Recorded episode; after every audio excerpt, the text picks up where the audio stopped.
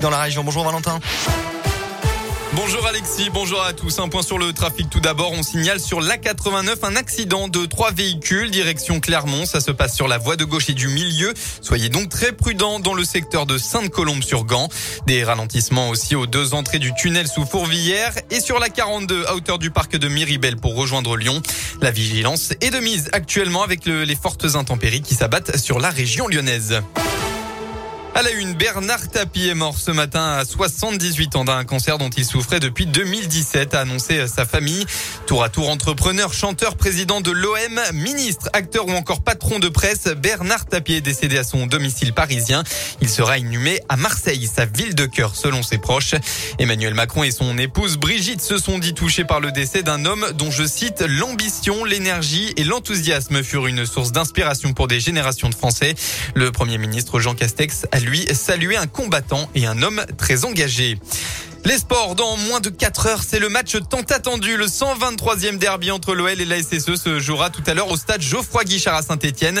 Sur le papier, c'est un derby très déséquilibré entre des Lyonnais en pleine confiance et des Stéphanois derniers du championnat et qui n'ont toujours pas gagné un match cette saison.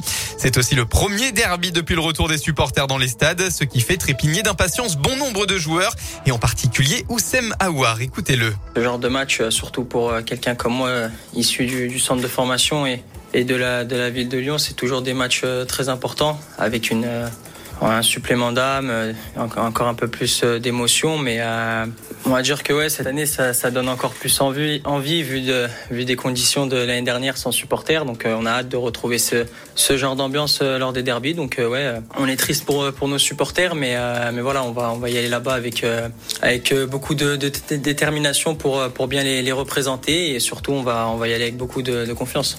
ASSEOL, 123e derby de l'histoire. Coup d'envoi à 20h45 à Geoffroy Guichard. Pour ce match, Moussa Dembélé et Islam Slimani sont blessés tandis que Emerson est suspendu.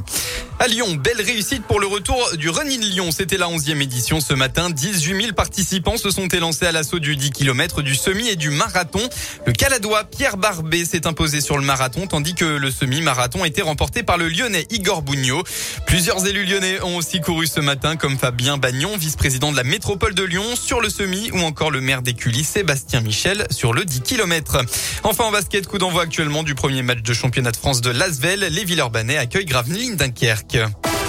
La météo dans le Rhône, plus de vigilance orange. Actuellement, le vent c'est fini. Place à la pluie. De fortes précipitations vont tomber ce soir dans le département et rebelote demain. La pluie sera toujours présente avec tout de même moins d'intensité.